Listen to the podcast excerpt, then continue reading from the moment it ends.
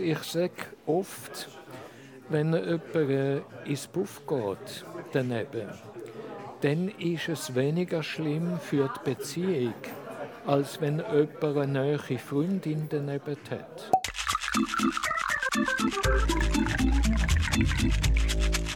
Das ist Wahrheit, Wein und Eisenring, das ehrlichste Gesprächsformat der Schweiz. Es ist 8 Uhr am Abend, ich bin hier Leo der Langstrasse und neben mir an der Bar sitzt der Valentin Landmann. Der Valentin Landmann ist einer der bekanntesten Anwälte der Schweiz. Er ist SVP-Kantonsrat in Zürich und hat schon mehrere Bücher geschrieben. Er ist 69, lebt in Zürich und ist Vater von einer erwachsenen Tochter. Wir spielen heute Abend das Spiel Tabu, also ein kleines anderes Tabu. Hier auf dem Tresen hat es eine Stapel Karten. Auf diesen Karten stehen Begriffe, sogenannte Tabuthemen. Mein Gast zieht verdeckt Karten und über die Begriffe, die draufstehen, reden wir. Aber zuerst stoßen wir ab, wir stoßen eben nicht an. Weil du hast mir gesagt, du möchtest keinen Wein trinken. Also heute spielen wir Man kann eigentlich auch mit Kaffee anstoßen. Schließlich heisst es hoch die Tassen. Wahrheit, Wasser und Eisenring. Ja, wir stoßen jetzt gleich mit Wasser einfach fürs Klirren. ohne Ich weiteres freue mit mich. Wasser anstoßen. Ich freue mich sehr, bist du da. Wieso trinkst du nicht gern Alkohol? Nicht gern Wein? Ich werde schnell müde, wenn ich Alkohol trinke. Und ich habe immer am liebsten einen klaren Verstand, klaren Geist und kann mich auch weiterhin ausdrücken. Das irgendwie zu dämpfen oder abzumindern, das ist nicht mein Charakter. Okay. Wir müssen das kurz erklären. Wir sind Duzis, weil ich ganz oft in meiner Zeit als Fernsehreporterin bei dir vor der Tür gestanden bin und ein Quote wollte für irgendeinen Fall, der gerade gelaufen ist. Und ich habe ganz jung angefangen und du hast mir aber sehr früh das Duzis angeboten. Man weiss von dir, das ist dir wichtig. Wieso? Ich habe da keine Berührungsängste und ich finde, wenn man miteinander schafft und wenn man Interviews auch macht, dann ist das sie wie eine Schranke zwischeneinander. Und deshalb bin ich unproblematisch mit dem Du. Hat dir auch schon ein Journalist gesagt, nein, ich möchte beim Sie bleiben? Nein, das ist noch nie passiert. Es ist schon vorgekommen, dass jemand gesagt hat, du, aber in der Sendung müssen wir dann, aus irgendeinem Grund, müssen wir dann auf Sie zurückkommen. Und nachher ist man wieder per Du. Wir, wir Aber bleiben dann beim kann Du. ich wenn, während der Sendung ho äh, hoffnungslos sehr leicht ins Du. Wir bleiben beim Du, weil es geht ja heute um Tabus und um Tabus brechen, Tabus ansprechen. Ähm, und das ist einfach, per Du ist. Das Gespräch dauert 45 Minuten. Ausser du willst vorne aufhören, weil dir irgendein Thema zu viel ist, dann brechen wir natürlich ab. Es ist alles möglich in dieser Sendung. Das Einzige, was tabu ist, ist nicht die Wahrheit sagen. Fangen wir Ja, an. gut. Du darfst eine Karte ziehen. So, ziehe ich mal eine Karte. Voilà. Ja. Fetisch. Spannendes Thema. Oh, sehr schönes Oh, Thema. du bist ja wirklich auch bekannt dafür, dass du äh, quasi, sagt man der, Halbwelt, Unterwelt, dunkle Welt. Es war sozusagen auch lange, lange Jahre mein Fetisch, gewesen, so die etwas düstere Welt, die Halbwelt. Und natürlich meine Freunde von der Hells Angel, aber das hat auch sehr wesentliche Gründe gehabt. Die habe ich verteidigen und habe ich mit voller Energie verteidigt. Fetisch ist natürlich sehr modern geworden. Heute, wenn du jemanden fragst, ja, haben sie Neigung zu Fetisch oder so oder nicht, ja, da wird sich niemand trauen zu sagen Nein. Denn sonst ist er absolut hoffnungslos alt. Sagen wir, durch ähm, Fifty Shades of Grey und alles sind natürlich die Fetischpraktiken sehr en vogue geworden.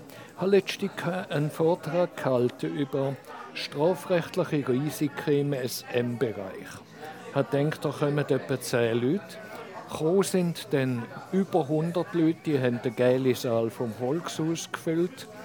Und äh, ich habe das an sich ganz spontan vorbereitet. Und die haben riesen Spass an dieser Sache gehabt. Ich habe auch viel erklärt.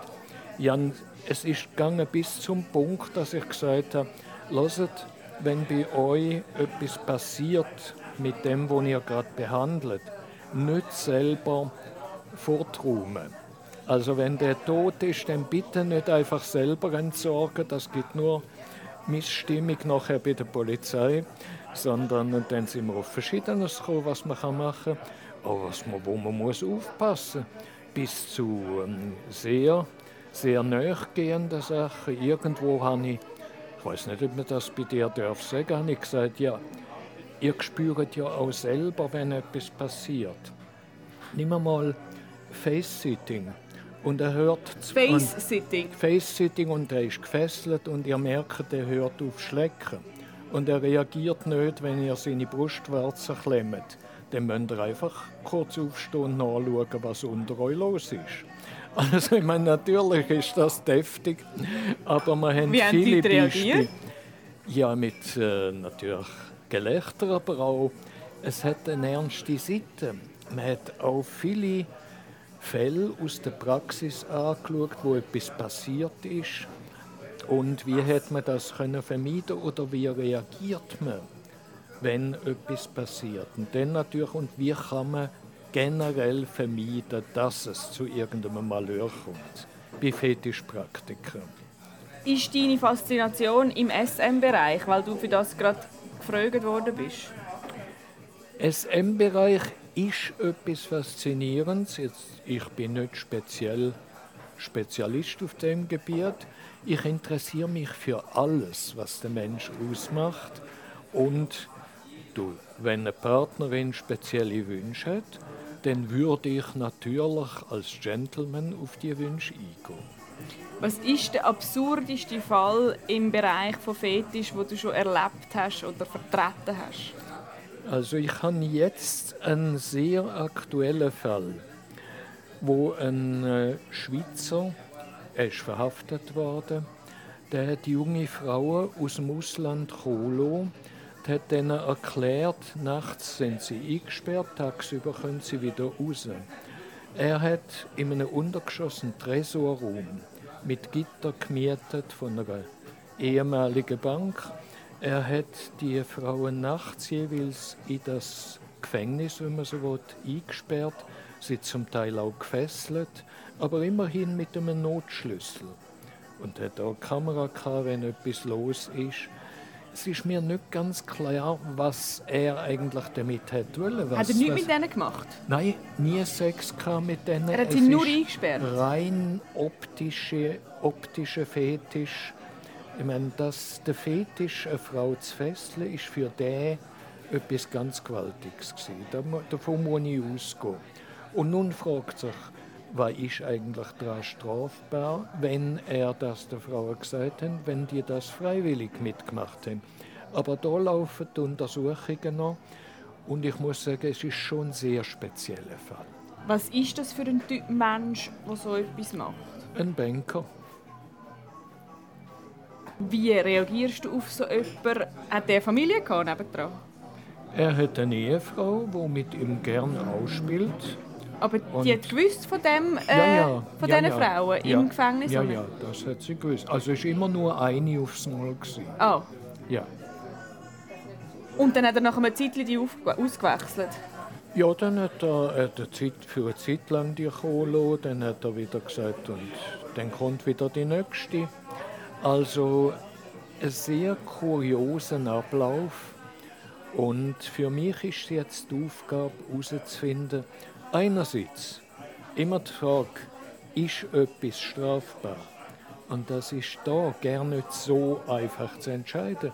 Und auf der anderen Seite natürlich, was bewegt den Mann? Was ist da abgelaufen? Um, damit du ihn kannst gut verteidigen musst du jemanden können verstehen, musst du können muss nachvollziehen. näher dran an. Ich muss sehr näher dran an, nach meiner Meinung, damit ich verstand. Meine, wir haben einmal den tragischen Fall gehabt von einem jungen Mann, wo sein Vater, ein ehemaliger NZZ-Redakteur, im Lehnstuhl, im Fernsehstuhl von hinten erschossen hat, Schuss in den Kopf. Auf Anhieb tönt das absolut schrecklich. Es ist auch schrecklich. Aber wenn man dann in den Fall innen ist und die entsetzliche Psychodynamik zwischen diesen beiden Personen hat können nachvollziehen, dann präsentiert sich der Fall anders als auf den ersten Blick. Also kannst du wie so weit mit einem Täter quasi dich ähm, auf einen Täter, mit dem sich austauschen, dich auf den einladen, bis du ihn verstehst, bis du auch einen Mord verstehst? Verstehst. Ich versuche zu verstehen, wie Verbrechen zustande kommen. Und das ist ein Thema, das mich sehr interessiert. Das ist auch in den Büchern immer das Thema. Denn äh, immer die Frage, wie entsteht das? Ich geschrieben über das Gesicht der Wirtschaftskriminalität, über Verbrechen als Markt. Und das sind viele Fragen, die sich da stellen. Gerade auch Straffälle gibt es hier nicht nur irgendwo in der Unterwelt, sondern können Spitzenbanker, Manager, Professoren, alle betroffen sein. Und dann ist es klar, das interessiert die Medien legitimerweise. Ich bin jemand, der sagt, es ist absolut legitim, dass unsere Medien sich für so einen Fall interessieren. Und dann ist aber die Frage, was macht man? Wie reagiert man? Normalerweise ist immer das Entsetzen zuerst. Oh Gott, und jetzt auch noch Presse. Und dann muss man sich überlegen, sagt man etwas, sagt man nichts, was tut man? Mein Prinzip ist da, ein Prinzip, das bei dieser Sendung auch wichtig ist, man sagt nie eine Lüge. Man sagt, wenn schon etwas, dann muss es wahr sein. Denn die Medien sind wie ein Gericht. Wenn die Medien herausfinden, du hast einen totalen Shit erzählt, dann bist du total abgesägt. Also es muss stimmen. Noch mehr als beim Staatsanwalt oder beim Gericht. Dort darfst du einen Mist erzählen, und ja gut, das ist der eigene Hals, um den es geht. Aber bei den Medien ist dann klar, wenn du dort Mist erzählst, wird es böse. Darum sage ich Klienten, die wollen, dass ich für sie auftrete, auch, sage ich erstens, ich bin kein PR-Mann. Ich tue nicht einfach nur gute Seiten erzählen, wenn schon. Dann muss es auch richtig sein, wenn ich erzähle ich würde nicht haben, dass mir das nachher durchfliegt. Aber du hast schon auch, ähm, würde ich jetzt sagen, äh, gern, wenn die Medien Es ist auch befragen. etwas Interessantes und schau, wie ich gesagt habe, ist etwas vollkommen Legitimes. Medien tun ja das Interesse der Bürgerinnen und Bürger nicht nur Bürgerinnen, sondern alle Einwohner und allen, die es sehen, bedienen. Und das Interesse ist doch wesentlich auch an unserer Justiz. Wir wollen kontrollieren, funktioniert unsere Justiz gut, macht sie ihre Sache richtig. Wenn du daran denkst, wie manchmal schon vor dem Urteil Fälle diskutiert werden in den Medien und auch von Lesern, das ist ganz intensiv. Finde ich auch legitim, es ist viel diskutiert worden über die ganz böse Presse, wo Leute kaputt macht. Das empfinde ich nicht so.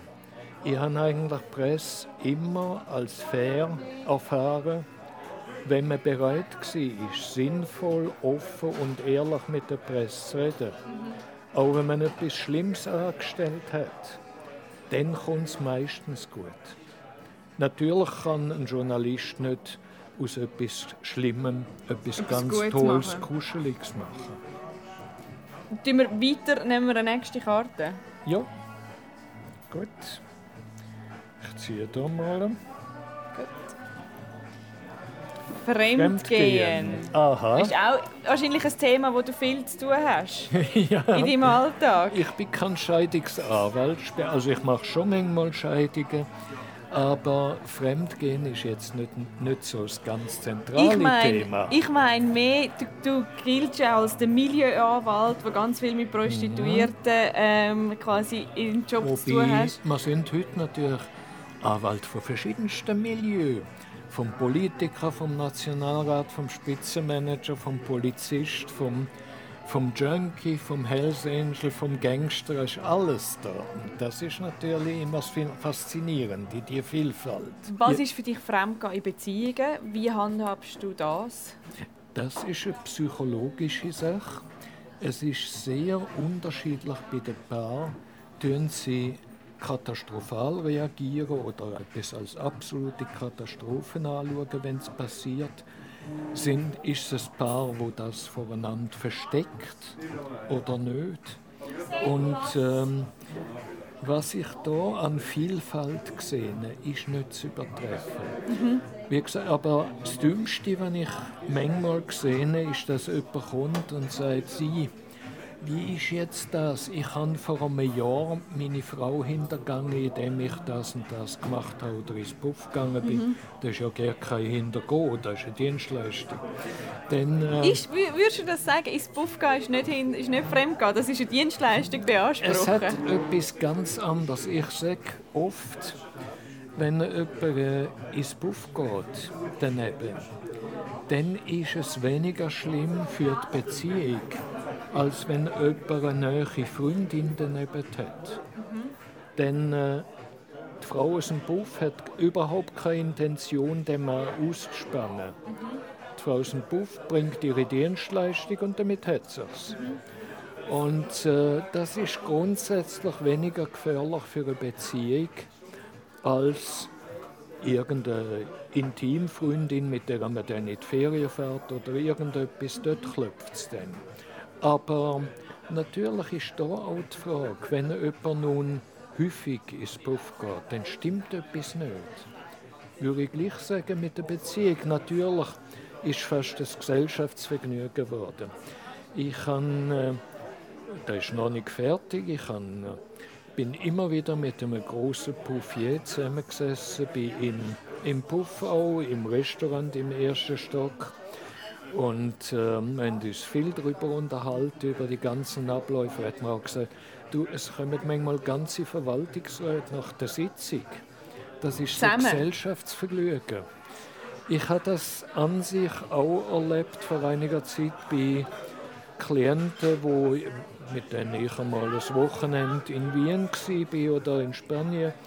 Denn, also ganz brave Klienten, bürgerliche Klienten, hochbürgerliche, die dann gesagt haben, du jetzt aber nicht das große Fressen, sondern weißt was, wir wollen neues Puff. Jetzt ist das so kurios, das tönt für einen sogenannten Milieuanwalt. Es ist nicht mein Ding. So ein Quickie oder One-Night-Stand, das ist einfach nicht meins. Ich muss jemanden kennen und gern mögen, um an, meine Pelle anzuschauen. Also würdest du sagen, für dich ist Fremdgehen tabu? Privat, persönlich? Ich sage nicht tabu. Ich lasse mir an, was ist. Es ist Fremdgehen ist ein Zeichen dafür, dass in einer Beziehung irgendetwas nicht ganz stimmt. Und äh, ich kann nicht sagen, es ist tabu, sondern einfach etwas stimmt dann nicht mehr. Ich habe ja Scheidung hinter mir und in der Scheidungsphase oder auch schon vorher bin ich nicht mehr der Brävste von dem her. Aber dort hatte ich eine echte Fremdbeziehung. Natürlich klopft es dann irgendwann um die Ehe. Leider bin ich ganz schlecht drin, wirklich eine Ehe stabil zu führen. Ich habe so viel geschafft, ich bin so viel auch mit Klienten unterwegs gewesen, dass leider, leider bei Ehe hat es nicht geklappt. Du hast eine Ehe gehabt? Zwei? Eine? Zwei. Zwei Ehen? Ja. Alles Und mit einer, klappt. aber eine Tochter? Eine Tochter habe ich mit einer Juristin, die aber nach der Scheidung noch 20 Jahre bei mir im Büro geschafft hat. Also mhm. wir stehen sehr gut miteinander.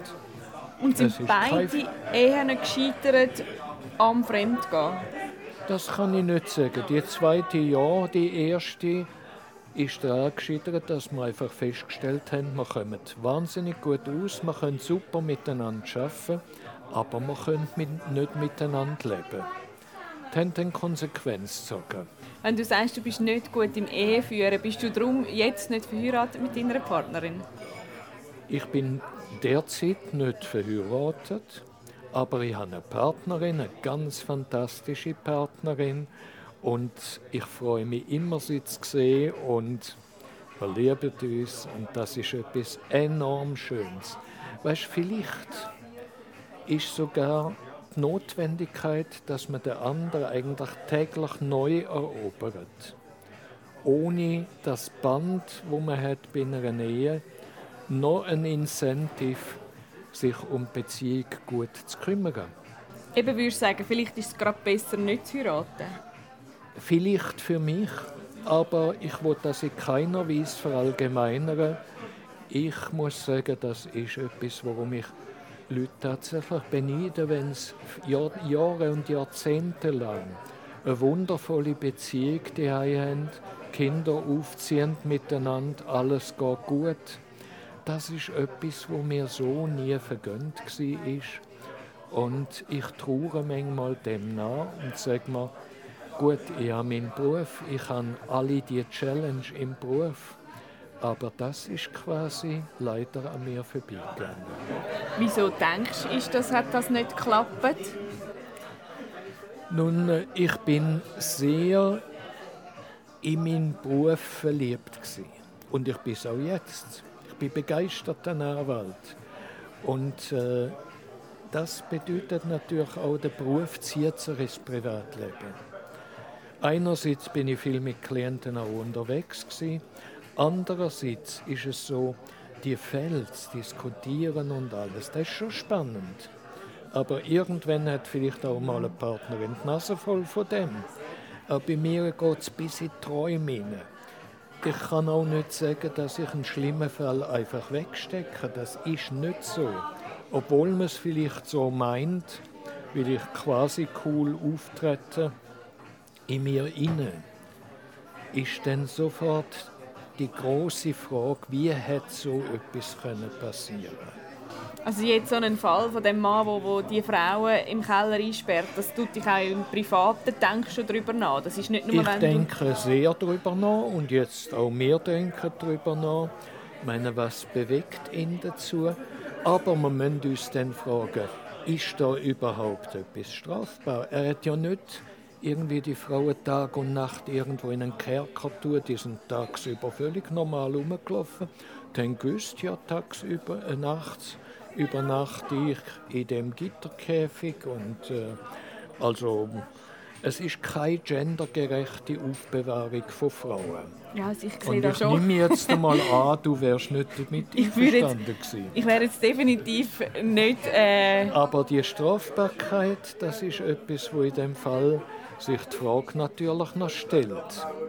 Der Mann hat zweifellos einen Fetisch, das ist Fesselspiel, aber bei ihm ist der Fetisch extrem ausgeprägt. Also Hast du viele solche Fälle? Etwa die einmal, aber ich bin nicht Fetisch allein Spezialist. Das, das nicht. Wobei mich interessiert schon die Psyche und mich interessieren auch die Abläufe. Und natürlich hat auch die SM-Szene eine gewisse Faszination es gibt ja große SM-Szenen, auch in der Schweiz. Ich habe das auch in Hamburg erlebt. Wenn mich bei den Leuten an, an irgendeiner Party mitgenommen. Ich bin da auch von einer Bekannten zu Partys eingeladen worden. Also du gehst auch SM-Partys? Nein, das ist spät. Das ist lang zurück. Mhm. Aber dort habe ich eigentlich immer zugeschaut. Die haben schon gesagt, ich soll mal etwas machen. Aber ich habe viel lieber das gute Buffet genossen und ein bisschen geschaut. Und ich habe mich dann immer so um die elf Uhr zurückgezogen, weißt, wenn es zur Sache geht und dann noch Sex und alles dazukommt, möglichst noch öffentlich, habe ich gar keine Lust gehabt. Aber so etwas Spiel, ich weiß noch, jemand hat mir mal beizogen für eine riesige Fetischparty wo er wollte, dass ich anschaue, ob er alles korrekt angeschrieben hat und ob da irgendetwas Gesetz verletzt. Und dann habe ich geschaut und nachher habe ich gesagt, du, kann ich mich hier im Eingangsbereich einmal hinsetzen und schauen, wenn die Leute reinkommen, sich umziehen. Und du, das war eine Gaudi, das war so herrlich. Da sind die Leute äh, ganz bieder und verpackt, es war Winter. Reingekommen in den Wintermäntel und alles. Und rausgekommen ist dann zum Beispiel ähm, ein schlecht rasiertes Schneewittli mit Halbbart, äh, Tagesbart und dem kurzen Röckli oder so. Und viele andere oder Domina, wo ihren Typ da in irgendeinem Geschirr führt und alles. Es ist eine spezielle Welt. Du, wer das gern hat und wer das genießt, der soll das machen. Ist nicht jedermanns Sache, dann soll man auch die, deren Sache nicht ist, damit in Ruhe lassen. Was ist ein Fall, wo das Gesetz in Sachen Fetisch verletzt worden ist? Da gibt es auch fahrlässige Sachen. Es hat vor langer Zeit, da bin ich allerdings mit dem Fall nicht betraut gewesen. Zum Beispiel in Syrien Fall da ist ein Immobilientycoon tot aufgefunden worden. Man hat nachher herausgefunden, er ist erwürgt und zwei junge Frauen sind abgehauen, man hat die dann verrutscht und dann gibt es natürlich ein Verfahren. Darum nie selber entsorgen, wenn dir so etwas passiert. Also, nun, das ist so gewesen, die, der hat Würgespiel wollen von zwei Escortfrauen und dann haben sie es übertrieben. Und es ist so, SM hat mir mal eine Domina erklärt, 90% ist Kopf, Kopfkino. Also wenn einer kommt und sagt, hau mit blau und grün und du machst das, dann läuft er nachher zur Polizei und zeigt dir an wegen Körperverletzung. Also das kommt nicht gut. Man muss das Flair dafür haben, die, die Gedanken, das Kopfkino in eine bestimmte Richtung zu bringen. Das können, sagen wir, Frauen oder Männer, die sich sehr gut auskennen. Ich weiß auch eine glatte Sache. Es hat mir mal ein Arzt ist das gewesen, und dann ist es eine Party und der hat mir gesagt, schau, da ist eine nackte Frau abgebunden, du kannst machen, was du willst. Und sie hat verbundene Augen gehabt. Dann habe ich ihm gesagt, hier, ähm, ich denkt jetzt Kopfkino, haben wir nichts tun. Dann aber dann gesagt, ja, nehmen wir doch das Mittel, wo du das letzte Mal verwendet hast, und da geben wir ihr 1,5 Kubik oder so. Die war völlig entsetzt. Gewesen. Dann habe ich gesagt, ja, hol doch einmal. Dann hat er irgendein Gläschen gehört, geholt, das geklappert hat. Und die haben mir Ohr geflüstert, ich brauche noch Zahnstocher. Die ist natürlich gestanden auf der Challenge. Auf alle Fälle habe ich den Zahnstocher genommen, eine kleine Hautfalte von dieser Frau zusammengekniffen, mit dem Zahnstocher reingepiekt, nicht unter die Haut. Und der Schrei war so wunderschön. Die ist sogar fast in Ohnmacht gefallen. Die hat gemeint, man hätte jetzt irgendetwas ganz Grässliches angestellt. Nachher war sie völlig begeistert. Warte mal, also sie war begeistert? dass ich so etwas anstelle. Mhm. Aber eigentlich habe ich normal nie etwas gemacht. Das ist ja ein Unfug. Und mehr als Unfug habe ich an einer SM-Party eigentlich nie gemacht. es ist also, auch nicht gerade mein Dauerzeitvertreib, aber ich, ich kenne die Sphäre. Ich habe in Hamburg einiges besucht, zum Teil eben mit Kollegen. Und ähm, glatt ist es immer zu schauen, aber wenn es zur Sache geht, dann bin ich weg. Es hat äh, so eine Party bei der Bekannten, da hat jemand immer Ried de Voix, das ist Gänsefleisch in Schmalz aus dem Elsass gebracht. Und während die anderen da irgendetwas bastelt haben, habe ich einfach die Ried de Voix für zwölf Personen aufgefressen. Also du willst dann wie nicht beim Geschehen dabei sein? Ins Geschehen involviert, äh, da bin ich nicht. Nein, das will ich auch nicht. Aber den Blick drauf werfen, auf den Steg, auf die hochinteressanten Gestalten, auf was die Gestalten wollen und machen wollen. Aber so richtig voll drauf, das ist nicht meine Sache. Wir nehmen die nächste Karte. Nächste Karte. Hier. Krankheit. Ja. Krankheit. Hast du eine Krankheit? Wenn du den Begriff weit fassst, dann habe ich leider schon einiges erlebt. Ich habe äh, mehrere Gelenke, wo jetzt Prothesen drin sind, und die haben vor kurzem müssen äh, große Operation für eine Schulterprothese machen. Das heilt sehr, sehr langsam. Das ist nicht der, chirurgisch hervorragend gewesen, aber derartiges heilt sehr, sehr langsam. Ich kann furchtbar ungern wenn ich nicht dran gehen kann, wenn ich, nicht, wenn ich gehandicapt bin, wenn ich muss Rekonvaleszenz machen. Das ist einfach nicht mein Ding. Und äh, natürlich lese ich dann, natürlich tue ich auch dann noch irgendwie Fernsehen schauen und so. Mein ganz wichtige, auch ein, auch ein Fetisch im Leben, ist Schwimmen. Ich schwimme furchtbar gern und dabei kann ich sozusagen meine Gedanken ins Wasser abfließen lassen. Ich kann nachdenken. Da in Zürich, in einem Hallenbad? Ja, in jedem Hallenbad. In Zürich zum Beispiel im City. Ich gehe oft auch in Walliselle ins Hallenbad. Ich gehe in Oerlikon ins Hallenbad. Und als ich eine Sitzung in München hatte, bin ich drei Stunden früher geflogen, damit ich noch ins Olympiahallenbad kann, um zu schwimmen. Normal immer einen Kilometer pro Tag. Jeden Tag? Ja. Leider bin ich noch nicht ganz auf einem Kilometer in dieser Rekonvaleszenz, aber 600 bis 800 Meter sind es bereits wieder. Also Krankheit, Krankheit ist das Einzige, sind die Gelenke Gelenk und alles andere normal. Also mal eine Grippe, mal irgendetwas, mal Magenverstimmung, das ist was Handelsübliche. Gibt es Krankheiten? Ich habe nie im Leben eine Geschlechtskrankheit gehabt. Ich lege auch keinen Wert drauf. haben wir das geklärt? Dann gehen also wir zu der nächsten Karte. Letztens einfach aus Prinzip, das mache ich. Ähm, obwohl ich eigentlich gewusst habe, ist nichts, habe ich Blut checken auf alles.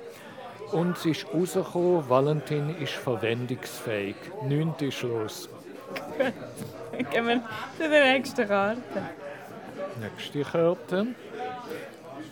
Unsterblichkeit. Unsterblichkeit das ist eine religiöse, eine religiöse Dimension. Und natürlich schauen wir mal, was passiert, wenn wir tot sind und freuen wir uns, wenn wir unsterblich sind. Hast ich du Angst vor dem Tod? Nein, mit Sicherheit nicht. Das kann ich da ganz klar sagen.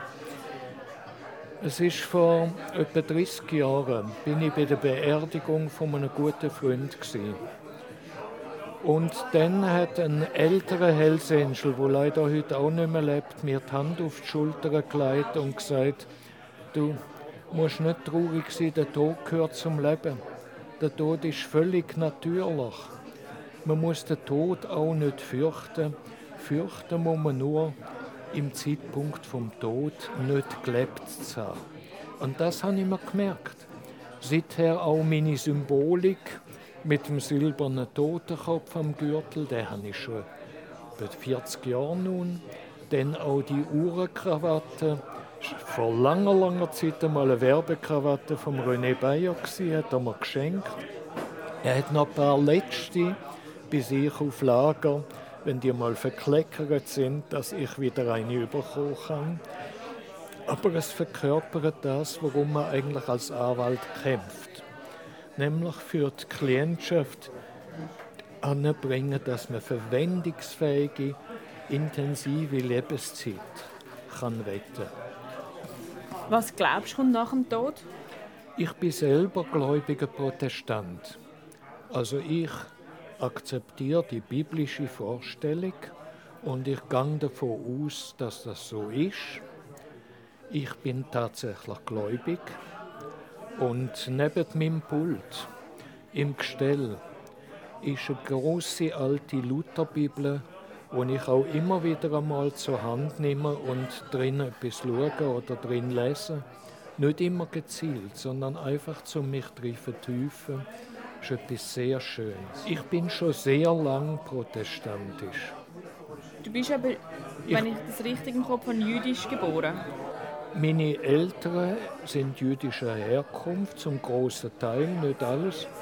Und ich selber bin aber nie in einer religiösen Gemeinschaft oder so. Und ich habe mir dann, habe mir dann alles angeschaut und bin selber überzeugt Protestant. Das ist schon lange. Tust du das auch praktizieren in deinem Alltag? Ich also gehst in die Kirche? Ich gehe selten in die Kirche, aber ich praktiziere es für mich. Und es sagt mir etwas. Und ich frage mich, was erwartet von mir, was erwartet quasi auch Gott von mir, dass ich da tue. Und wie kann ich den Menschen helfen, auf meine Art, mit meinen Mitteln, was mache ich da? Nehmen wir noch eine letzte Karte. Gut. Die letzte Karte wäre eigentlich fast Unsterblichkeit gewesen. Mal schauen. Schauen, dass es auch noch kommt. Feinde. Feinde? Ja. Hast du Finde?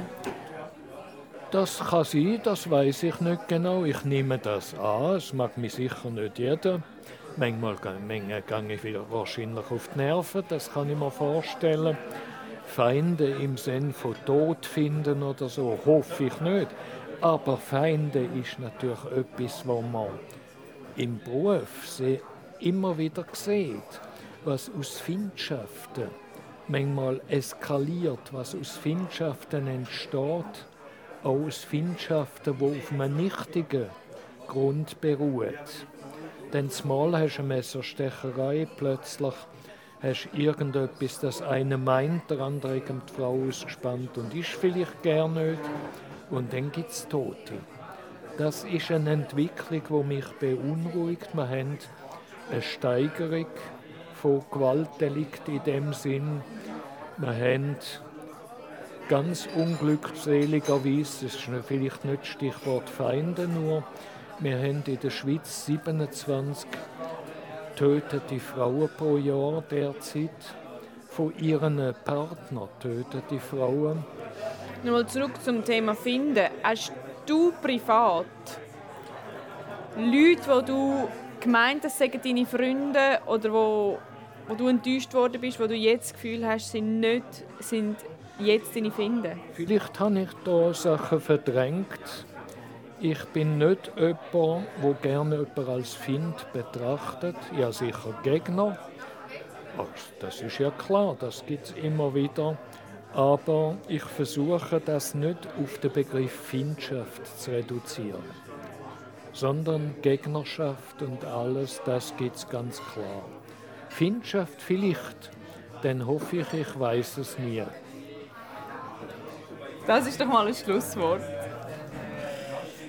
Danke vielmals, bist du da gewesen. Danke dir. Es hat sehr Spaß gemacht. Es war sehr, sehr spannend. Und wir sind auf verschiedenste Themen gekommen, die auch für mich nicht alltäglich sind. Auch für dich redest du, obwohl du mit so vielen skurrilen Themen zu tun hast und wahrscheinlich immer mit Tabuthemen quasi kämpfst, sind diese Themen Fetisch, Krankheit, Fremdgehen und Sterblichkeit und Feinde. Hochinteressant gewesen, zum Diskutieren. Und ich hoffe, es sieht jetzt nicht so aus, als ob ich der Maximalfetischist bin, wo jeden Abend an eine neue SM-Party geht. Das bin ich nicht. Aber ich weiß einen Haufen darüber. Also wenn jemand Fragen hat, muss er zu dir kommen? Er kann zu mir kommen oder sie kann zu mir kommen. Und auch die psychologischen Abläufe mit Kopfkino und so, das weiß ich natürlich. Wahrheit, Wein und Eisenring ist eine Produktion von der Tamedia AG. Idee und Redaktion Ivan Eisenring, Projektleitung Katharina Graf, Produktion Marco Pietro Cola.